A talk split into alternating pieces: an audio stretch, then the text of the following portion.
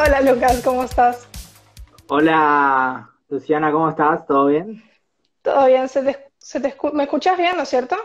Sí, sí, sí, te escucho perfecto. ¿Vos me escuchás? Sí, sí. Bien. Le estaba contando a los que nos están viendo que, bueno, sos activista social en resistencia, sos un conductor de radio, además sos, bueno, coordinador de Perspectiva Joven. Eh, vamos a ir por partes. Explícanos un poco de qué consiste esto de activismo social en resistencia.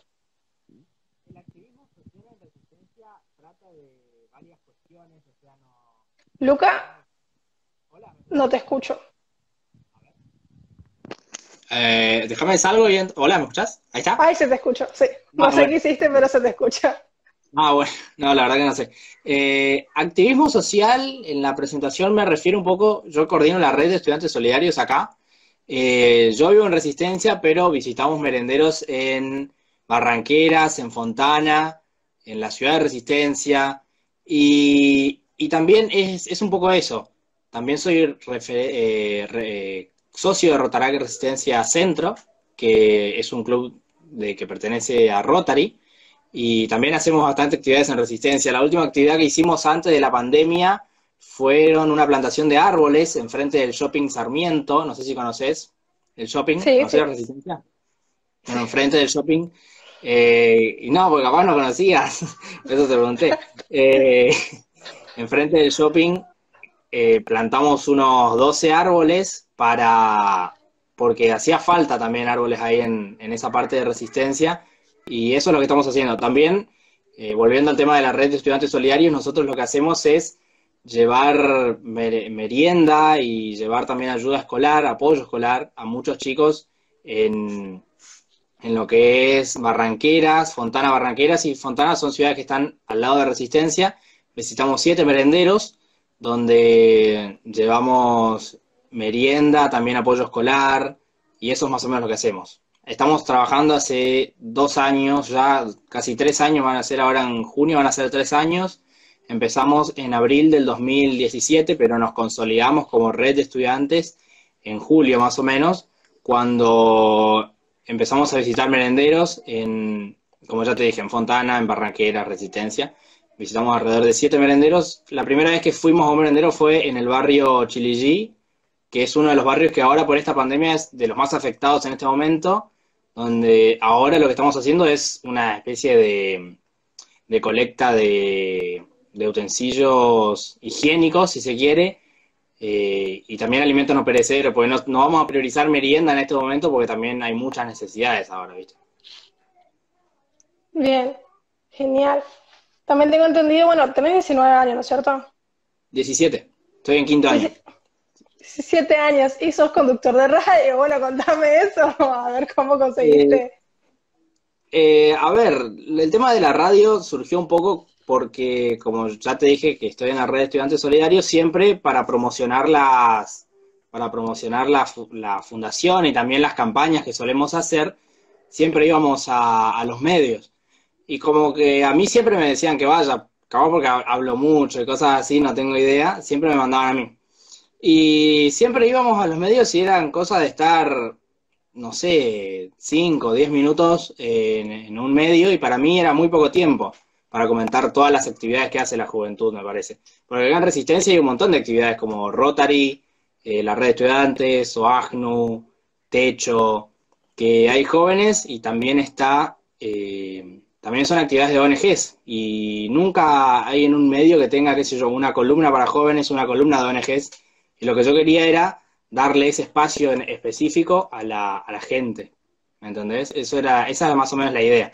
Y después se fue sumando, se fueron sumando más, más puntos. Por ejemplo, eh, una columna de economía, que es una economía para jóvenes, se llama la columna que la hace Pablo Lisandro Benítez, que seguramente lo conoces a Pablo, también está en el club. Y y bueno, con él hacemos la columna, después hacemos una columna de ESI, que creo que es un tema que le interesa bastante a la juventud, y más allá de cualquier pensamiento que uno pueda llegar a tener, es un tema de los que mucho se habla, y, bueno, lo está haciendo Martina del Grosso, que es la que hace la columna. Eh, también hacemos columnas de ambiente en, en, el, en el programa, que es muy interesante porque es uno de los temas que bastante interesa a la juventud, me parece a mí el tema de ambiente Así que eso es más o menos lo que estamos trabajando. Eh, ¿Cuánto es hoy? Hoy es 29 de mayo. El, 6 de julio cumplimos un año ya en la radio. Eh, siempre, siempre hablo de que se fueron sumando un montón de personas en el programa. No es cosa de que ya tenía el equipo armado. Primero lo, lo, hicimos con un amigo Enzo Genefes. Él, él, iba quinto del colegio, yo iba cuarto y le tiré un día la idea de que me acompañe en la conducción y bueno, se sumó Después él tuvo, él tuvo que dejar por la facultad y yo seguí solo. Eh, y después se sumaron las chicas que están ahora conduciendo conmigo, Martina y Paz, y también Pablo, que se suma a todos los programas. Y así más o oh, menos. Genial, la verdad. Me siento admirada. bueno, y por último, sos coordinador de este hermoso equipo de Perspectiva Joven. Pero Quiero saber cómo te uniste al club. Contanos cómo fue el encuentro maravilloso entre tu persona y la Fundación Cruel Abierta. Sabes que, vos sabés que a mí lo que me llamó la atención fue en el año, el año pasado, cuando, cuando se hizo una, una reunión, un, conversatorio con, con, con Giacomini y Milei, habían venido, y yo me sumé al debate de la mañana, yo me subí al debate de la mañana de los think tanks y también la sociedad argentina o algo así. A mí me interesa siempre ver un poco las actividades de, ah. todo lo que... ¿Te referías a nuestro encuentro regional de jóvenes liberales? Ahí está, ahí está. Bueno, a eso yo me había sumado al principio, hace mucho tiempo, ya está por hacer un año más o menos, pero no sé si este año será, sí, sí. por el tema del virus.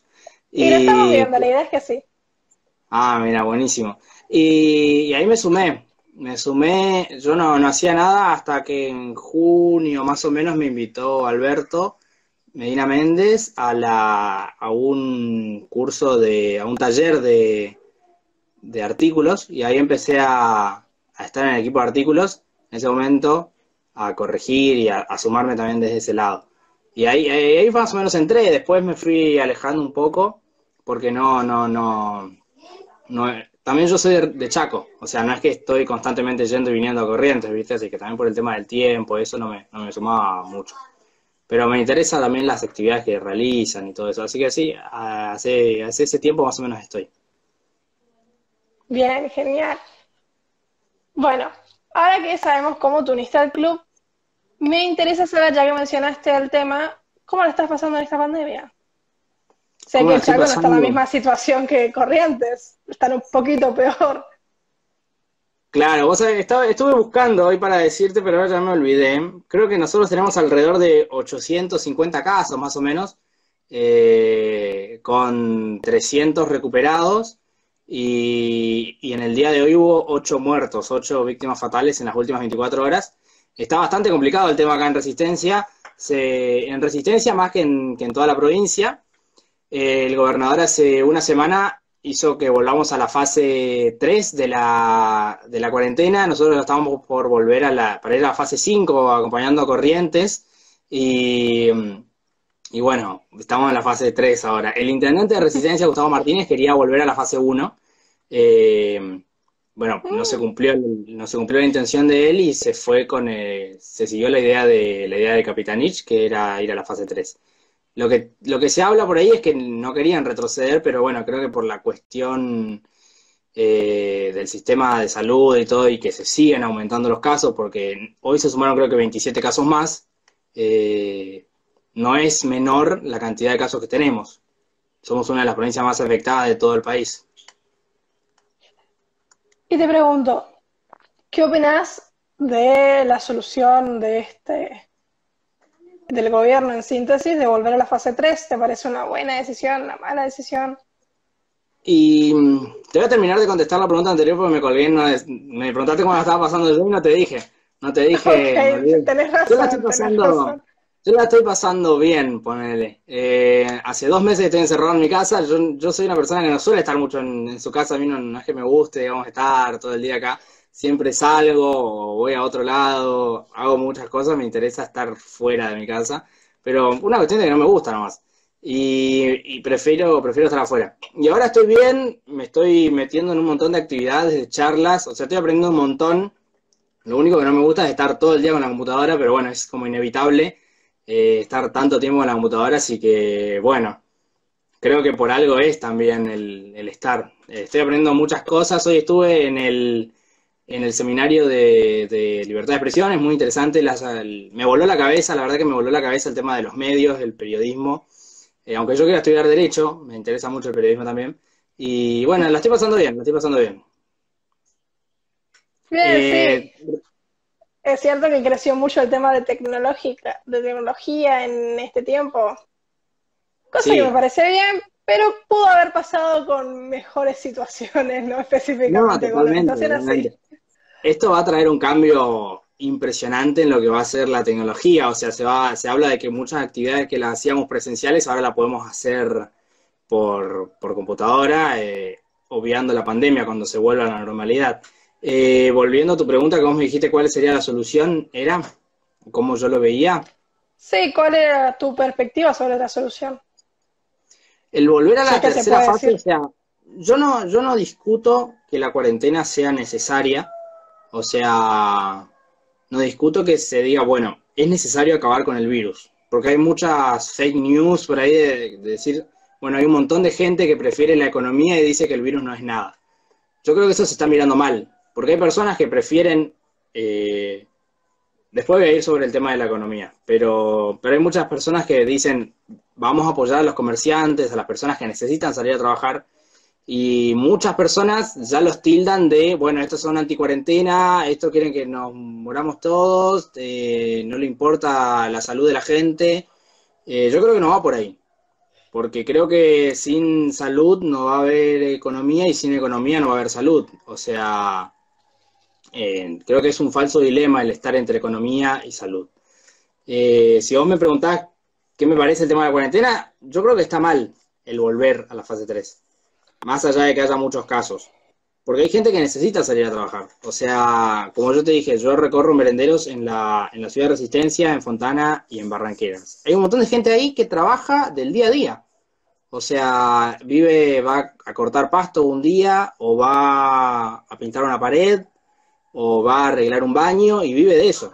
Las personas viven de eso, no, no les queda otra. ¿Entendés? Es trabajo en negro porque también es costoso y es demasiado trabajo conseguir algo en blanco, porque no se da mucho el tema del trabajo en blanco acá en la Argentina, o sea, tenés mucho trabajo en negro. Y bueno, todas esas personas que en este momento no están percibiendo una ayuda del Estado y no están pudiendo salir a trabajar, son las que más afectadas están, más allá del tema del virus. Por eso me parece que no es tan buena la decisión. Eh, te comento un dato de color. el día 25 de mayo, 26 de mayo me parece, hubo una marcha acá en la Ciudad de Resistencia de emprendedores que hicieron una marcha encima de sus autos, o sea, estaban en sus autos con barbijos, con guantes, y se elaboraron actas de multa a las personas que hicieron una manifestación en la calle porque estaban infringiendo la cuarentena en ese momento. Me parece un poco irónico hablar de ponerle una multa a un tipo que está trabajando y está haciendo una marcha por volver a trabajar porque no sé cómo será en la ciudad de Corrientes, yo Corrientes voy cada dos semanas, cada tres semanas en la regularidad, y no, y voy fines de semana o voy, o pocas veces voy entre semana. Y, y acá en Resistencia particularmente, vos tenés toda la semana piquetes a las 10 de la mañana hasta las 12 más o menos, enfrente de la Casa de Gobierno. A esas personas no, se las sacan. Que acá igual. Ah, mira, no, nunca, nunca vi en Corrientes. Yo me bajo del show de Corrientes o me voy caminando hasta el, hasta el turismo o hasta, hasta algún otro lugar, pero no, no, recorro mucho el, centro. No, claro, yo, mi colegio es, o sea, eh, mi ex colegio es céntrico, está al lado de, todos los centros de gobierno, edificios de gobierno, y creo que no había mañana donde no escuchábamos algún piquete, marcha, que eran tres, cuatro personas con un, con un tambor, no te confundas pero se escuchaba igual. Pero dale, sí, te, confirmo que acá es igual. Ah, mira. No, bueno, a esas personas acá en Resistencia se las deja que, hagan una manifestación eh, y no, no se las para, no, no se las mete presas, o sea, no, no digo, bueno, hay que meterlos presos porque también ponerle que necesitan manifestarse, ponerle que está bien que se manifiesten. Eh, porque si vos decís que, bueno, hay que mandarlos presos, te van a decir que sos un facho. Eh, y a esa persona no se le hace nada y hay gente que sale a trabajar y necesita ir a trabajar y hace una manifestación y se le labra un acta, no da, o sea, no, no seamos incoherentes. Hoy, hoy le hacía una nota a una, a una concejal de la UCR para mi programa de mañana, estábamos grabando una nota y me, decía que decía lo mismo, o sea, pensaba lo mismo. Eh, no entiende en este momento por qué pasa eso, y vos te das cuenta de que también sectores del gobierno piensan lo mismo, pero no se están tomando, no se están tomando recaudos. Yo digo, está bien que hagan la marcha, ponele que esté Ponele que digas, bueno, están infringiendo la cuarentena, está mal que, salgan a la calle. Para mí está bien. Pero no le, hagas, no le hagas una multa. O sea, no le cobres una multa por andar en la calle si se está manifestando. Encima el tipo se está manifestando porque necesita ir a trabajar, no te está reclamando un plan social. O sea, eso es lo que por ahí es medio ilógico que se le haya cobrado multa. Pero bueno, eh, allá ellos porque lo hicieron. Pero, pero bueno, me parece que no era lo adecuado. Están afrontando esta situación como si todos en Argentina tuvieran la capacidad de ahorro suficiente para solventarse dos meses sin trabajo. O sea, un poco ridículo. Pero bueno, está bien. Bueno, viendo cuál es tu postura sobre esta no muy apreciada cuarentena para mí, vamos a continuar con otro tema que me está interesando mucho, que no sé si te enteraste sobre las manifestaciones que están sucediendo en otra parte del mundo, mucho más arriba, por Estados Unidos, en Minnesota. ¿Tenés idea del caso? La verdad, que no escuché mucho, no escuché mucho. Eh, vi que, la verdad que vi mucho, mucha repercusión que hubo de un video de un policía que estaba pisándole la cabeza a un hombre de color. Y vi mucho, eso fue lo que más escuché de Estados Unidos, pero no, no escuché mucho de lo que me está diciendo de Minnesota. Bueno, sucedió justamente en Minnesota y el policía lo estaba ahorcando, lo terminó asesinando a ese hombre de color. Mira. Mis pésames para toda la familia, aunque no me escuchen, no me, no me estén viendo en este momento. Quería saber sobre tu opinión, porque todas esas manifestaciones llevaron a saqueos, eh, violencia de parte de la policía también, como de los manifestantes. Quiero saber tu opinión sobre este tipo de situaciones. Eh, la verdad que me parece un abuso de poder que haya hecho eso el, policía pegándole así a un tipo de color, o sea, sacando lo que sea de color, porque no sé por qué razón lo hizo. Sé que en Estados Unidos se habla de que hay mucho un racismo a la gente de color y a la gente de Latinoamérica, pero más allá de cualquier racismo que vos tengas o pensamiento contrario, no podés ponerle la cabeza, no podés poner la cabeza en el piso y aplastarle hasta que se muera el tipo, es ilógico. Eh, yo creo que las marchas están bien si, si, se, si se manifiesta por, por, la vida de un tipo, está bien. Eh, como se manifiesta acá por la vida de Nisman, por ejemplo. Eh, por eso no lo... Pero la verdad que escuché muy poco de eso. La verdad que escuché muy poco. Eh, pero, pero me parece malo el abuso de poder que hubo desde el policía. Bien, como nuestro video está un poco atrasado con lo que las demás personas reciben, em, hay preguntas que están haciendo ahora de temas que ya hablamos, así que te las voy a hacer. Eh, Nahuel pregunta, ¿la validez del reclamo se basa en el motivo de la manifestación? Estaba hablando de lo que nos contaste sobre sí, Chaco. Sí, sí, ¿La validez del reclamo se basa en el motivo de la manifestación? ¿Es la pregunta? Sí, esa la... Sí. Mi reclamo, mi reclamo no es en el motivo de la manifestación. Mi reclamo es en el, en el que se le haya cobrado una multa al, tipo que, fue a manifestarse por querer trabajar. Ese es lo que yo pienso. Eh, si vos me decís que estás en una provincia en la que nunca hay ninguna manifestación en, todo, en todos los días, que la gente puede caminar tranquila por la calle y sin que pase nada, yo creo que si hay alguien que te corta la calle por, cualquier cuestión, me parece que esté mal. Pero si vos tenés una, en una ciudad en la que todos los días cortan la calle, hay bombos, eh, no pueden circular los colectivos, la gente se tiene que bajar a caminar 10 cuadras para cruzar de un lado a la otra de la plaza, atrasarse la mañana, me parece que está mal que se le abre un acta. Eso es lo que me, eso, ese es mi, ese es mi reclamo. Bien, te está por cuestionar otra cosa. Estoy esperando. Bien, si no. Bueno, como aclaro, como hizo Nahuel, si tienen alguna pregunta para Luca, la pueden dejar en los comentarios. Y yo me voy a encargar de hacerle la pregunta. Bueno, Luca, ya hablamos de tu paso como activista, ya hablamos de tu opinión sobre la cuarentena, sobre los sucesos que están pasando en Estados Unidos. Ahora quiero saber, bueno, para Carlos, acaba. Bueno, Carlos te está haciendo una pregunta interesante, así que me, le voy a dar lugar a Carlos. Dice, si has tomado ejemplo de alguien de la familia o amigos en lo de activismo social. Eh, no, la verdad que no. tengo entendido que mis papás nunca hicieron ningún tipo de activismo. Eh, me acuerdo que a mi mamá no le gustó cuando le dije que me iba a ir a visitar merenderos. Eh, no le gustó mucho la idea. Pero yo fui igual, digamos, porque yo quería hacer eso. quería ver de qué se trataba. así que no, la, nunca, no tomé ninguna, no tomé el ejemplo de mi familia pero me parece bueno que se pueda, que se puedan hacer esos trabajos de activismo. O sea, me parece que estaría bueno que más personas se metan, porque es necesario. Eh, es necesario que se realice, porque hay mucha gente bastante necesitada que eh, el Estado no las ayuda, que creo que debería ser el trabajo también, si, o sea, debería ser el trabajo si no les permiten trabajar tampoco en este momento. Claro, y encima le cobran impuestos igual. Interesante la cuestión ahí. Eh, eh, vos sabés que con el tema de los impuestos, me parece ilógico que se sigan cobrando impuestos en este momento. De no discutamos los impuestos en el momento normal de, la existencia, no discutamos eso, pero, pero ahora en cuarentena, ¿por qué se lo sigue cobrando? Si la gente no puede trabajar. Eh, eso me parece malo. O sea, más allá de lo que piensen en lo normal, te digo, en este momento es, ilógico seguir cobrándolos. Claro, es bastante interesante que cobren impuestos, pero den ayuda. ¿No sería mejor no cobrar impuestos y no dar ayuda? Pero el gobierno se maneja, es un gobierno de científicos, no hay que refutarle mucho.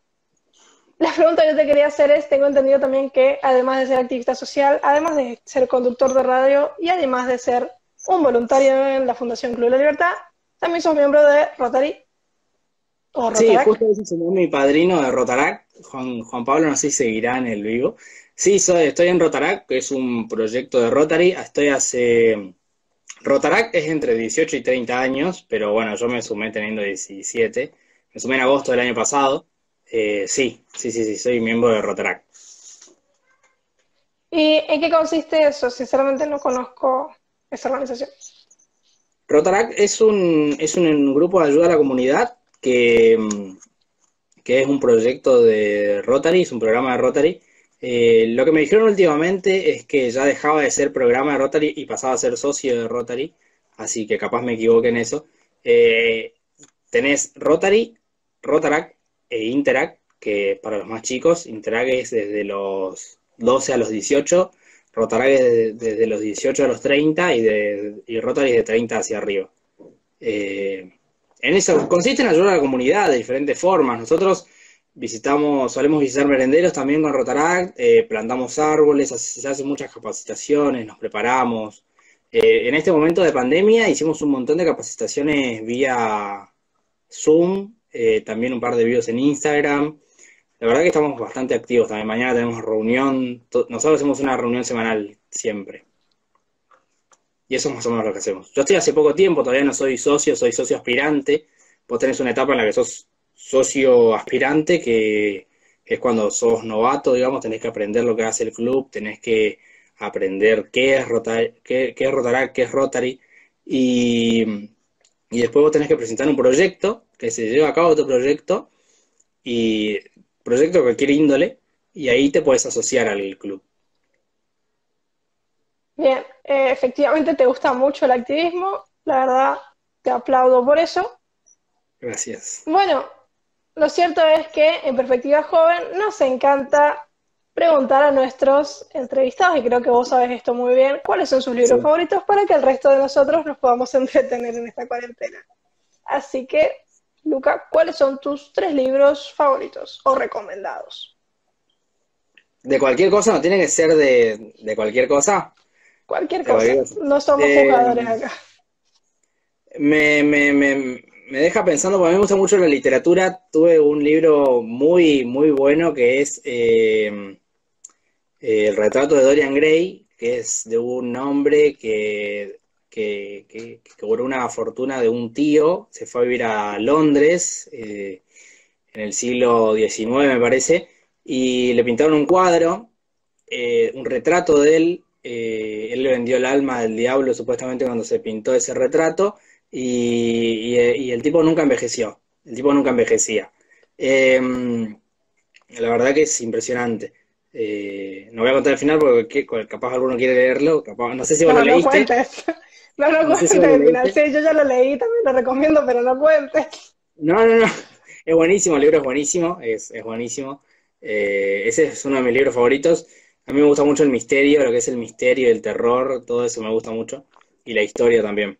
Eh, otro de mis libros favoritos que leí en cuarentena, por ejemplo, es eh, de Agustín Echevarren, el libro de Agustín Echevarren, La clave de libertad, es muy interesante. Eh, la verdad que más allá de lo que piense cualquier persona, cualquier ideología política que pueda llegar a tener, es un libro muy recomendable y muy interesante de leer porque él te plantea todas las posibilidades del mundo en un futuro. Te habla de que la gente puede llegar a dejar de usar autos comprados y empezar a moverse en, autos de empresas solamente que va a alquilar por, por, o sea, taxis de empresas, te plantea eso, eh, te muestra cómo, cómo, el capitalismo hizo que el mundo sea lo que es hoy. Y es muy interesante, la verdad que es muy interesante, te vuela la cabeza de una manera impresionante. Eh, más allá de cualquier eh, pensamiento que vos tengas, es recomendable leerlo. Y el otro, a ver, un, te voy a decir uno de Agatha Christie, que también es de literatura. Los Días Negritos es uno de mis libros favoritos. No sé si lo conoces. No lo leí, pero sí lo conozco. Diez Negritos de Agatha Christie es impresionante. Es de una, es de, es de una serie, diez personas que van a, pasar un, un, tiempo en una isla eh, y van pasando sucesos muy extraños que, bueno, cualquiera que lo quiera leer, bueno, te recomiendo que lo leas. No te voy a contar qué pasa, pero es muy no, Por favor. Es muy bueno. ¿Vos leíste el de Agustín Echevarne? Sí, sí, sí, los dos primeros que mencionaste los tengo, los leí, me gustan mucho y también los recomiendo. Pero esta no es mi entrevista, así que. Bien. Teniendo en cuenta que, sinceramente, esto me está. El nombre del programa en sí es lo que me interesa, que es Perspectiva Joven. Teniendo en cuenta que sos un activista en varias organizaciones, incluida el club, te quería preguntar cuál crees que es el rol de la juventud en esta lucha, en ideas de libertad en general. No necesariamente en el liberalismo, sino de libertad. Eh, la verdad que yo creo que la juventud tiene un rol muy importante porque la juventud es lo nuevo, son las nuevas ideas, es todo lo que todavía no, no llegó a ningún lado, o sea, la juventud todavía no tuvo ningún lugar de poder, todavía no tuvo ningún error tan grande como para decir eh, la juventud está perdida, porque hay un montón de personas que te plantean eso, yo lo escuché en medios, lo escuché gente por la calle reclamándotelo, eh, y me parece muy malo, me parece muy malo. Y el rol de la, de la, de la, de la juventud en, en la libertad yo creo que de, libertad podemos hablar ahora con terminar la cuarentena, eh, remitirnos a terminar la cuarentena. Yo creo que es importantísimo eh, en todos los ámbitos. Pero también yo creo que hay que convencer, hay que salir a convencer de que, de que cualquier idea que uno tenga es la, es la mejor y, que, y decir, bueno, yo pienso esto y te cuento por qué pienso esto y empezar a convencer eh, despacio, con, con amor, si se quiere, eh, y entendiendo a la otra persona, también escuchando a la otra persona y, eso, pero creo que se trata de convencer y de enseñar un poco. Eh, en el momento de la cuarentena yo creo que, es importante que, cualquiera que, piense algo que lo diga. O sea, más allá de que sea políticamente incorrecto, eh, yo por ejemplo, hoy subí una foto de Alberto Fernández en, Formosa, abrazado con un montón de militantes en plena cuarentena, sin ningún distanciamiento social. Lo subí a Twitter y a Facebook. Eh, yo, yo realmente lo, subí estando repudiando esa situación, más allá que yo creo que si al presidente le va bien, nos va bien a todos. O sea, yo apoyo al presidente porque que no, el que le vaya bien, ojalá que le vaya bien, así nos va bien a todos. Eh, pero, pero creo que esas cosas están mal. Me parece que si vamos a hacer, a hacer que toda la gente se quede en la casa, que toda la gente no pueda ver a su familia, a sus amigos, que no se pueda comer un asado con, con, tus abuelos, con tus primos, con tus tíos, digamos, eh, o con tus amigos del colegio, vamos a ser serios y vamos a hacer que todos cumplamos la cuarentena. O sea, no me parece lógico eh, sacarnos una foto con militantes, en sea el contexto que sea. Me parece malo. Bueno, hace poco, corríjanme si me equivoco, salió una noticia en Twitter desde un comunicado oficial de que Alberto estuvo en una reunión con personas que dieron positivo.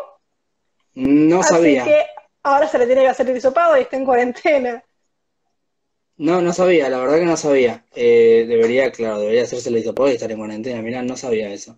Eh, pero el presidente dijo, eh, ¿cuándo fue que extendió la cuarentena? Sea, la extendió un montón de veces, digamos, pero la última vez... ¿Cuál de todas? La, última vez, no, la vez anterior a esta, dijo que él no se hacía hisopados. Porque le preguntó un periodista, ¿usted se cuida, señor presidente? ¿Usted se está haciendo controles? Y le dijo que no, que él, que él no se cuidaba. Eh, me parece que el jefe de Estado se debería hacer eh, hisopados constantemente. Eh, el que me comentó un amigo hoy, un amigo muy cercano, que se tiene que hacer un hisopado ahora, es eh, la calle Pou, presidente de Uruguay, que, dice que estuvo en contacto con bastantes personas que también dieron positivo. Bien, o sea, ni los presidentes se salvan. No, bueno, mirá el caso de, Boris Johnson en el Reino Unido el jefe, ¿cómo se llama? Eh, primer ministro. Primer ministro. Eh, bueno, pero también ahí tenés otro caso de una persona que yo tengo entendido que en, el Reino Unido no se decretó una cuarentena tan estricta como es en la Argentina, pero sí se, sí se la decretó. Y el tipo salió del hospital, o sea, salió de, estar internado porque, porque había tenido que estar un tiempo ahí después de, de que se dio positivo y, el tipo se fue a su casa de campo. Y se fue a su casa de campo con su familia. O sea, el, primer ministro, o sea, eso me deja pensando, digamos, eh, más, o sea, yo creo que todos tenemos que ponernos a pensar por qué hacen esas cosas las personas que están en un lugar de poder ahora. O sea, si, si vamos a hacer algo, vamos a hacerlo todos. O sea, si vamos a hacer la cuarentena y vamos a tener distanciamiento social, vamos a tenerlo todos. Eh, para mí, ponele que no esté mal que el presidente se vaya a otras ciudades a ver cómo está la situación. Pero primero que no me parece que haga falta. Y segundo, ¿por qué no tiene distanciamiento social? O sea, fue a abrazar a algunos militantes en, Formosa. ¿Con qué necesidad hace eso? O sea, no, no me parece. Claro, sí, entiendo tu punto. Y sí, es cierto, a veces quizás no entendemos muy bien la necesidad de hacer las cosas, quizás no haya, pero bueno, son cosas que pasan y no podemos evitar, lamentablemente. Bueno, Luca, la verdad, si no hay ninguna otra pregunta del público, creo que vamos a ir terminando esta cuarentena. Estuvimos 35 minutos hablando y fue un gusto, la verdad, conocer no, solo tu no solo tu camino como activista social a tan corta edad, sino también tu perspectiva en varias cuestiones que están sucediendo en este momento. Bueno, antes de, de que nos vayamos, te dejo unos minutos para que des tu discurso final, un cierre, una despedida. Eh, no, yo... ¿Sobre qué? ¿Sobre algo en especial? Todo tuyo el micrófono. Gracias a, los que se sumaron, a, los que estuvieron, a los que estuvieron presentes en este momento, eh, recomendarles que primero que mañana estén en el homenaje del Club de la Libertad, que voy a disertar sobre las causas y consecuencias de la de la, de la Revolución de Mayo. Voy a estar compartiendo panel con Carlitos Moratorio ahí, un gusto estar con Carlos, que está ahí hablando. Eh, ahí está Enzo, Enzo Genefe, un amigo mío. Eh, así que bueno, no, gracias a todos por sumarse, que, que, vayan mañana al homenaje de la Revolución de Mayo, voy a estar diciendo un par de palabras ahí, y que mañana escuchen mi programa, si les interesa. Así que nada, eso. Bien, gracias Lucas. Antes de que nos despidamos, hago la noticia Mañana va a estar con nosotros Esteban Gabriel Torres, que es un comerciante, a esta misma hora, en este mismo ciclo, Perspectiva Joven. Los esperamos a todos y que tengan una muy linda noche. También, escuché que es analista político. Ah, bien, vamos a tener un, un lindo disertante mañana. Bien, Lucas, muchas gracias, buenas noches y espero que la pases bien en tu fase 3. Buenísimo, y vos en tu fase 5, ¿no? 5 de cuarentena corriente. Ah, bueno. Buenísimo. Hoy me puse a escuchar Mario Phil para ponerme a tono con, con la ciudad de Corrientes, con la provincia. Bien, me parece bien. Espero que pronto llegue a la fase 5 vos también. Buenísimo, Luciana, muchas gracias. Buenas noches.